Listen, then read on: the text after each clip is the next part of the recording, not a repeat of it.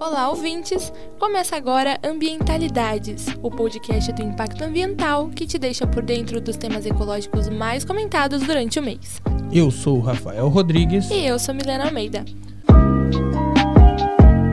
Hoje o Ambientalidade vai tratar de um tema cotidiano e muito presente não só no Brasil, mas no mundo todo: os impactos ambientais do cigarro. O prejuízo com doenças causadas pelo fumo é quatro vezes maior que o imposto arrecadado com a produção e venda de cigarro. Segundo o Ministério da Saúde, cerca de 200 mil pessoas morrem todos os anos aqui no país por causa de doenças provocadas pelo cigarro. Tabaco, substância que ainda é responsável por quase 6 milhões de mortes por ano no mundo. O valor gasto com a despesa médica e perda de produtividade chega aos 60 bilhões de reais por ano. Mas antes de começarmos a tratar das consequências da produção e da utilização do cigarro, vamos saber um pouco mais sobre a história de um dos maiores vícios da humanidade, de acordo com historiadores e pesquisadores, indícios mostram que o tabagismo começou com os índios, aqui das Américas, há mais de 17 mil anos atrás.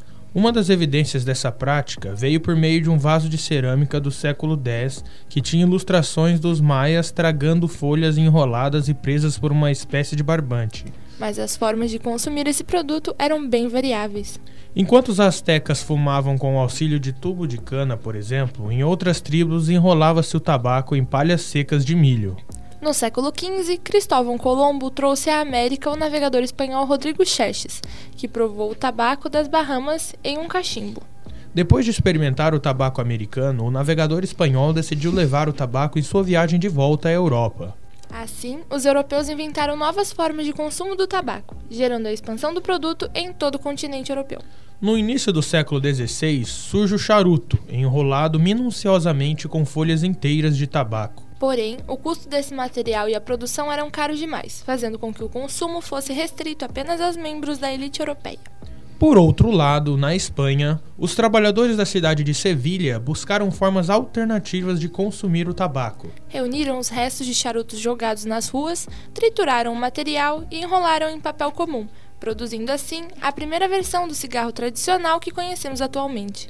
Em 1612, os colonos da primeira colônia americana na Virgínia plantavam o tabaco como forma de adquirir renda. Por curiosidade, essa produção estadunidense ajudou a financiar a Revolução Americana contra a Inglaterra, como forma de garantia de empréstimos feitos pela França. No ano de 1853, surge a Lux Strike, primeira marca de cigarros produzidos em massa, a partir da invenção da máquina de enrolar do americano James Bonsack.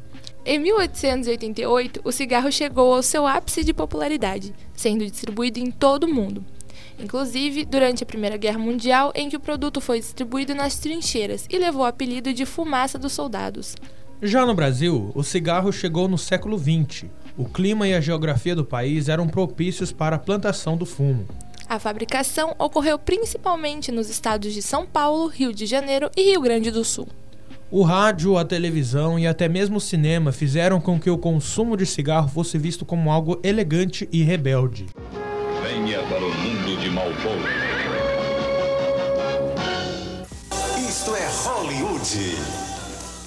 Chegou Califórnia 90. Mais tamanho, mais prazer.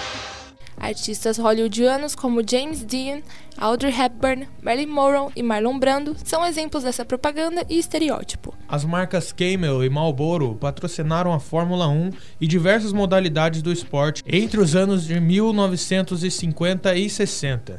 Este ano, Marlboro vai desfilar em Interlagos.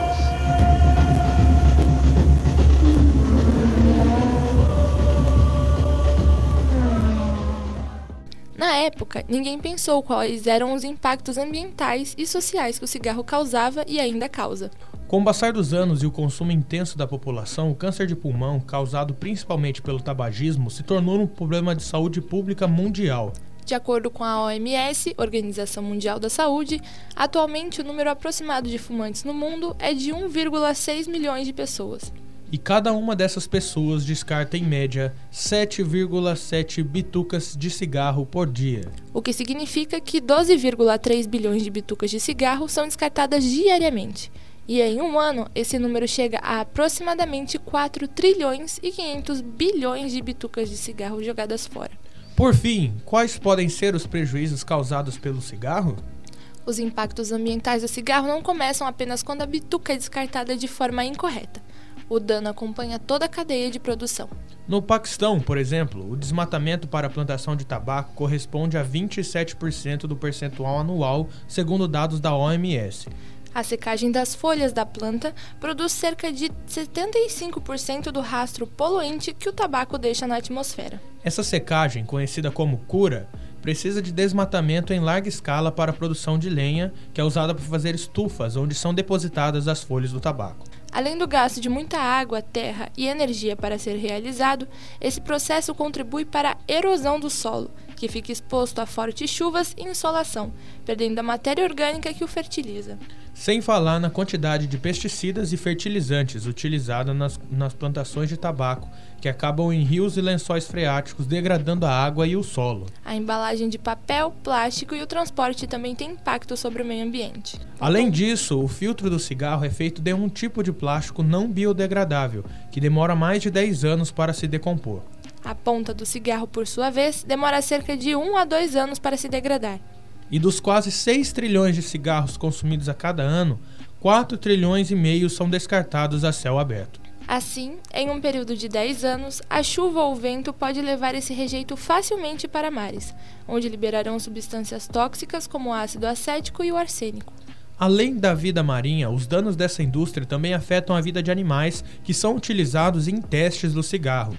Esses animais são obrigados a inalar a fumaça para depois serem dissecados para estudo do efeito dessas substâncias no organismo. Entre os compostos do cigarro está o plutônio, um metal pesado normalmente usado em armas nucleares, além de substâncias radioativas como carbono 14, urânio e chumbo. A cada ano são gerados entre 340 a 680 milhões de quilos de tabaco. O Programa das Nações Unidas para o Meio Ambiente, PNUMA, confirma que o cigarro é o resíduo de plástico mais comum de uso único no planeta, ou seja, que não pode ser reciclado. Além de todo o impacto ambiental citado, o tabaco influencia também no desenvolvimento da doença arterial coronariana, no derrame e na doença vascular periférica, segundo a OMS. A cada tragada, mais de 4.700 substâncias tóxicas são inaladas. Conforme dados do Instituto Nacional do Câncer, 12,6% de todas as mortes que acontecem no Brasil são relacionadas ao tabaco. Se para os humanos que optam por manter o vício já é ruim, imagina para os animais que são forçados a inalar a fumaça. O cigarro pode causar câncer na boca, laringe e estômago, e 90% dos casos de câncer no pulmão é devido ao fumo. Será que todos esses efeitos negativos têm solução? Diante dos problemas causados pelo cigarro, existem sim soluções que amenizam seu impacto no meio ambiente. A lei antifumo deu margem para que empresas criem campanhas e métodos para reduzir as bitucas de cigarro em espaços públicos e na natureza. Diante disso, a empresa Bituca Verde, especializada na venda e aluguel de cinzeiros externos, criou um programa de coleta e reciclagem das bitucas, chamado Bitueco. Em 2017, a empresa bateu o recorde retirando quase meia tonelada do resíduo do meio ambiente, ação de um trabalho realizado em apenas seis meses. O programa funciona da seguinte maneira. A coleta realizada pelos coletores de bituca é levada para um ponto de armazenamento de bitucas ou um ponto de entrega. No caso do ponto de entrega, o fumante também pode colaborar com a ação e juntar as bitucas em garrafas plásticas e levar o um endereço nas cidades de São Paulo e Rio de Janeiro. Em seguida, acontece o transporte desses resíduos para usinas cooperativas, que as transformam em matéria-prima para a indústria siderúrgica, cimenteira e de papel. Com o mesmo objetivo, a empresa brasileira Poyato Recicla passou a reciclar as bitucas de cigarro para a produção de celulose e papel artesanal. Eles coletam cerca de 600 mil bitucas por mês. Há também o programa Coletor Ambiental, criado com o objetivo de intensificar a conscientização do problema por meio da venda e instalação de coletores de bitucas de cigarro em lugares com grande movimentação de pessoas. As bitucas depositadas nos coletores são recicladas e processadas para se tornarem adubo, num composto misturado com sementes de grama e depositados em encostos com erosão para recuperação sustentável do solo. Com o auxílio da empresa brasileira Seed Paper, algumas ONGs e outras empresas visionárias se uniram no projeto Rede Papel Bituca, uma alternativa interessante que transforma as bitucas recicladas em papel, que posteriormente podem virar objetos ecológicos e até mesmo um porta-sementes. O porta-sementes funciona assim. papel reciclado, abriga sementes e é só colocá-lo num vaso com terra para que a plantinha cresça. O projeto também conta com o transporte sustentável da bituca para reciclagem, por meio da parceria Carbon Zero Courrier, empresa que presta serviços de entregas com bicicletas. Outra estratégia para solucionar o problema é a fabricação de filtros de cigarro biodegradáveis feitos a partir da mistura de materiais naturais, como linho, cânhamo e algodão. A iniciativa é feita pela empresa americana Green Boots, que garante que não utiliza produtos químicos nesse processo de produção. Se você for fumante e nenhuma dessas alternativas que apresentamos aqui estiver no seu alcance, você mesmo pode fazer o seu porta-bituca e levá-lo até um coletor ou descartar tudo de uma vez no lixo não reciclável. Se precisar de ajuda para parar de fumar, ligue no Disque Saúde pelo número 136. Seu corpo e o meio ambiente agradecem. Antes de encerrarmos o programa de hoje, vamos para o nosso Giro Ambientalidades do mês de julho, com os repórteres Letícia Alves e Mariana Davi. Olá, Mia. Oi, Rafael. Olá, ouvintes. Eu sou a Letícia Alves. E eu sou a Mariana Davi. Vamos começar agora o nosso giro Ambientalidades de julho. O presidente Jair Bolsonaro declarou que a direção do Instituto Nacional de Pesquisas Espaciais, o INPE, deveria informá-lo antes de divulgar informações sobre o desmatamento no Brasil. A afirmação do presidente vem após os dados publicados pelo INPE, neste mês, que mostraram uma taxa de desmatamento na Amazônia maior que 68% que a registrada no mesmo período do ano passado.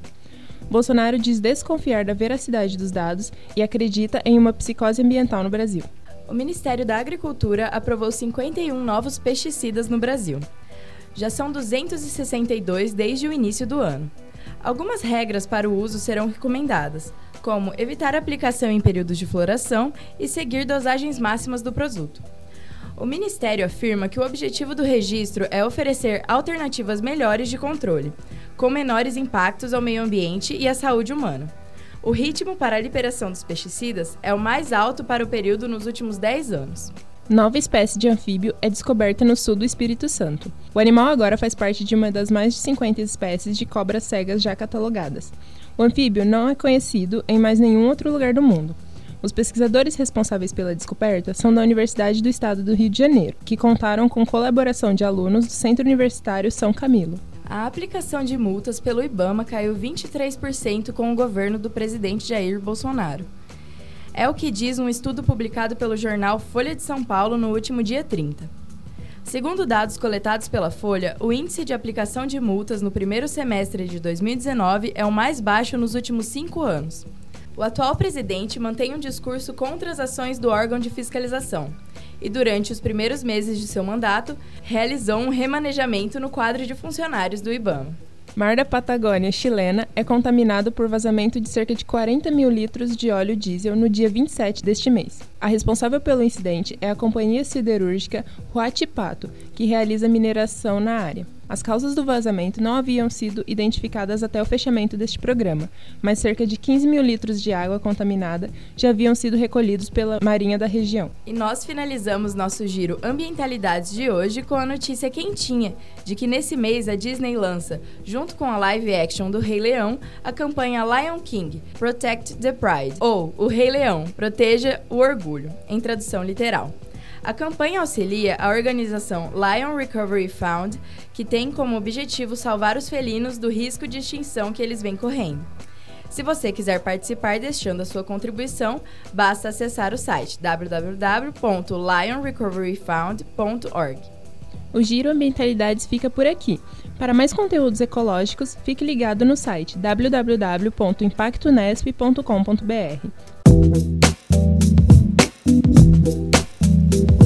com isso, finalizamos também essa edição do nosso podcast. Agradecemos a colaboração da equipe do Impacto Ambiental, em especial das repórteres Bruna Tastelli, Giovanna Romagnoni, Giovanna Fotopoulos e Fernanda Fernandes. Pauta de Mariana Davi, edição de som de Letícia Alves, produção de Rafael Rodrigues, edição e trabalhos técnicos de Milena Almeida. Eu sou Milena Almeida. E eu sou Rafael Rodrigues.